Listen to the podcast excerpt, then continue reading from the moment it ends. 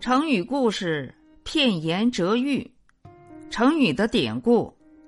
据说孔子有三千弟子，七十二贤人。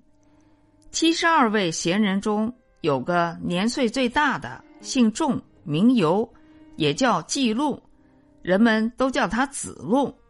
子路只比孔子小九岁，身强力壮，粗暴好斗。经过孔子的谆谆教诲。子路的性情变化很大，他虚心向孔子学习，热情为孔子服务。孔子出行，子路驾车做侍卫。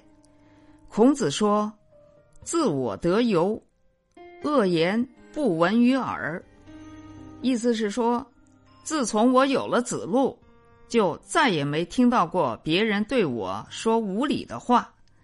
子路。最令人称赞的是他的诚信，凡事他答应的事立即就办。人们说子路无素诺，更可怪的是子路有惊人的决断能力。孔子说：“片言可以折喻者，其有也愚。”意思是听了简单的诉说就能决断宋事，怕是只有子路能做到吧。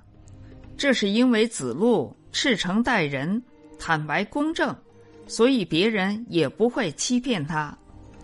成语的出处《论语·颜渊》。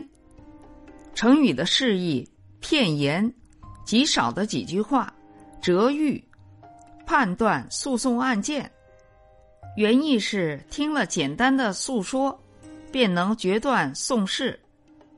后指用几句话。就能断定双方争论的是非曲直。